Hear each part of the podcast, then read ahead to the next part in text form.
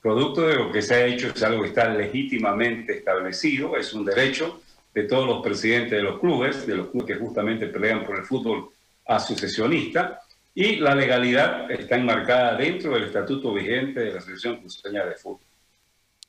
Papico, coméntenos, por favor, eh, hablamos hace un momento atrás ya con el doctor Canedo justamente sobre el marco estatutario.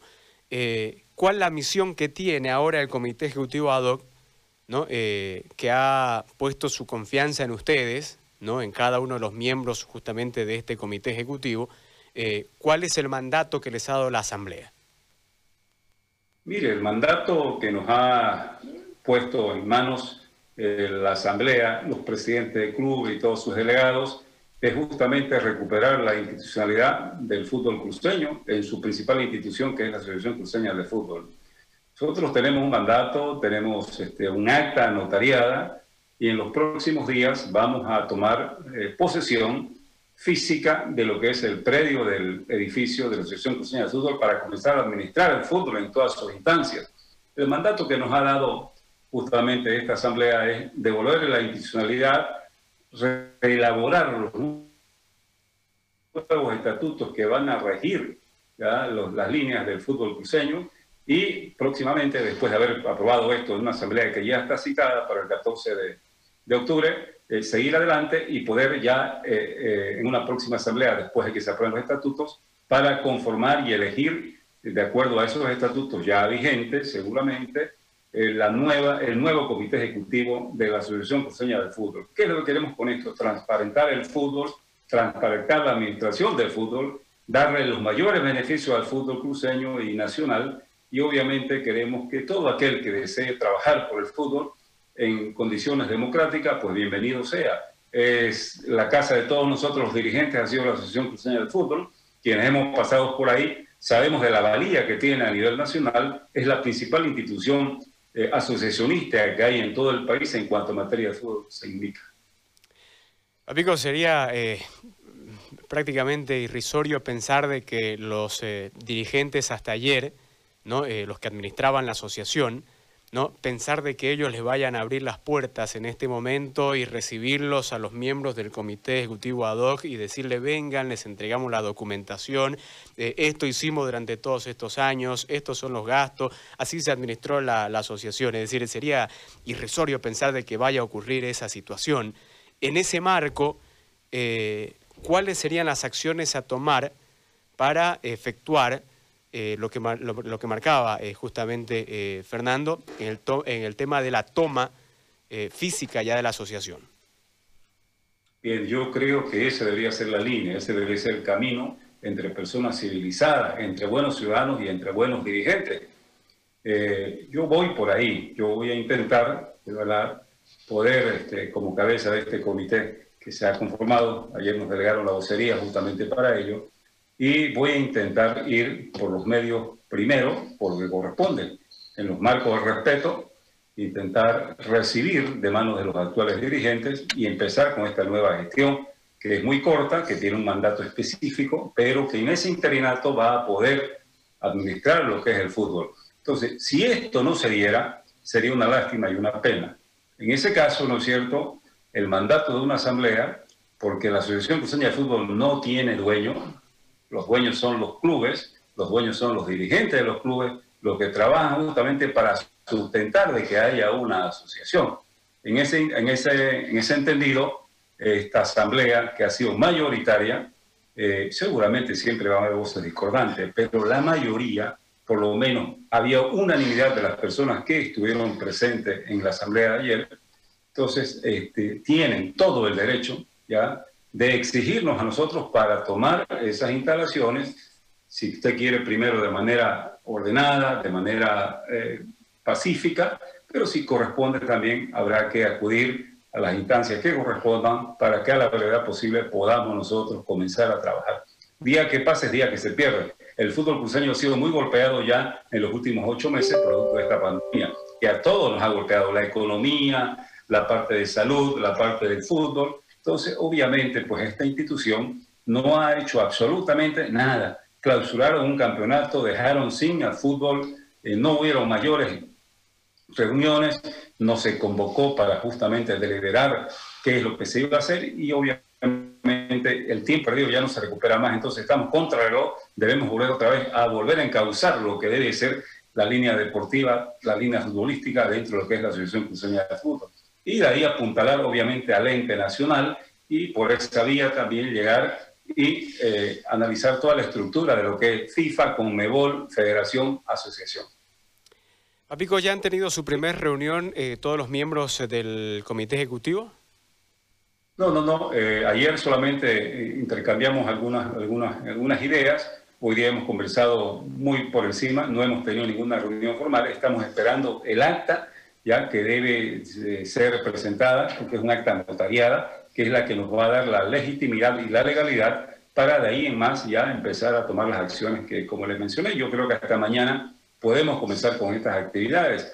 Hay muchas cosas por hacer, hay que hacer cambios de firma, hay que ver cómo está el plantel administrativo, cómo están las finanzas, cómo está la parte futbolística, cómo está el predio en sí de la Asociación Cruceña de Fútbol. Entonces hay que empezar a recibir y buscar toda la información pertinente para comenzar a trabajar. Esas son las primeras acciones y después hay tareas pues muy, muy, muy inmediatas que tenemos que realizar. Y en paralelo hay un comité, una comisión revisora de estatutos que va a trabajar durante este mes para que podamos tener una nueva norma estatutaria dentro de la federación. Se va a cambiar lo que haya que cambiar y lo que esté bien hecho pues se lo va a respetar, ¿no es cierto? Pero de ahí en adelante seguiremos trabajando en ese sentido.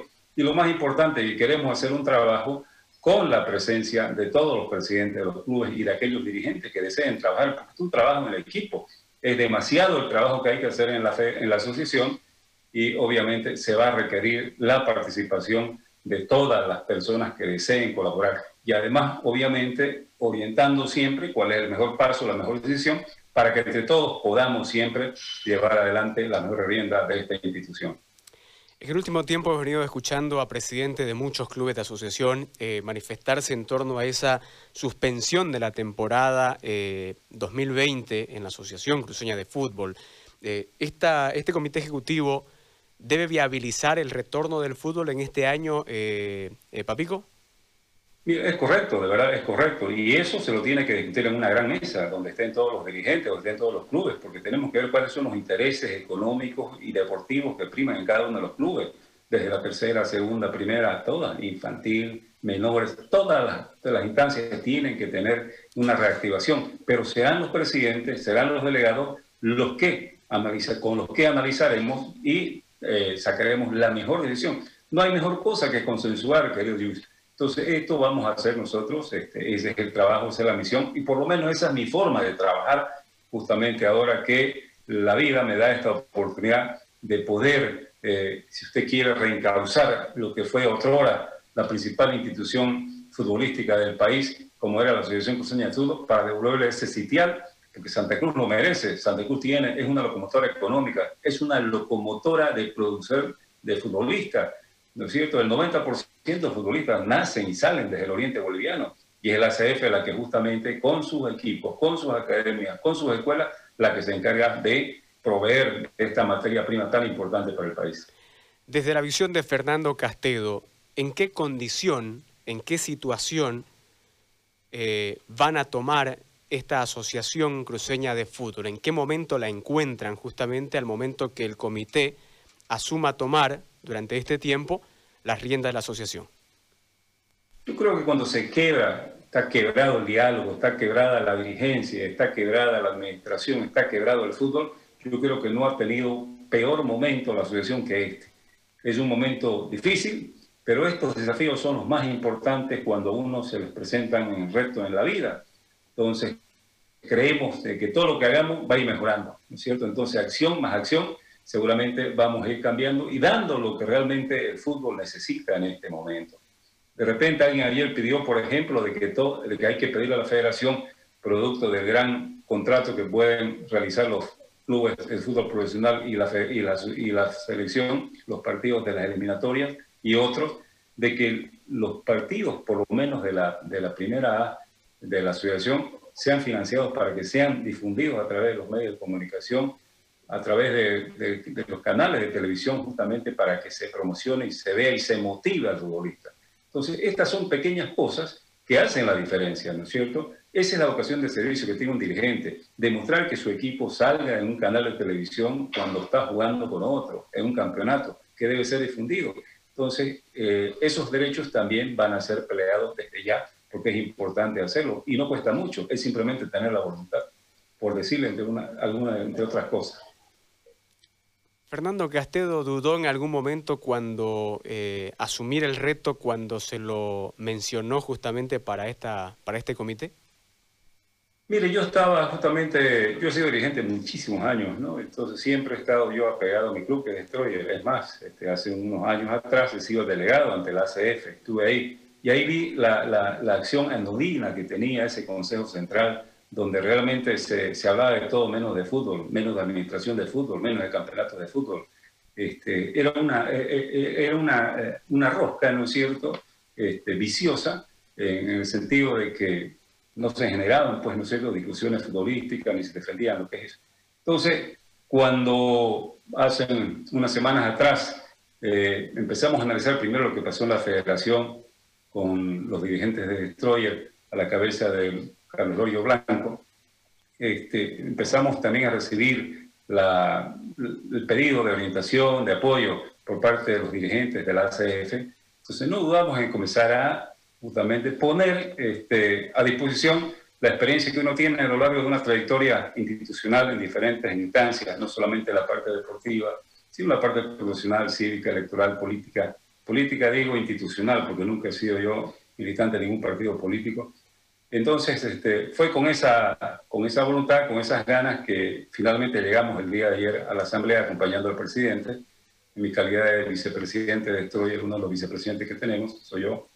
Entonces, este, ahí, este, al calor de, de, las intenciones, las buenas intenciones de las personas que confían en algunas, algunos dirigentes, como es el caso de mi persona, me confiaron eso y, y yo obviamente tomé el reto porque creo que hace falta, ¿no? Y si hay que poner el pecho, se lo vamos a poner el pecho.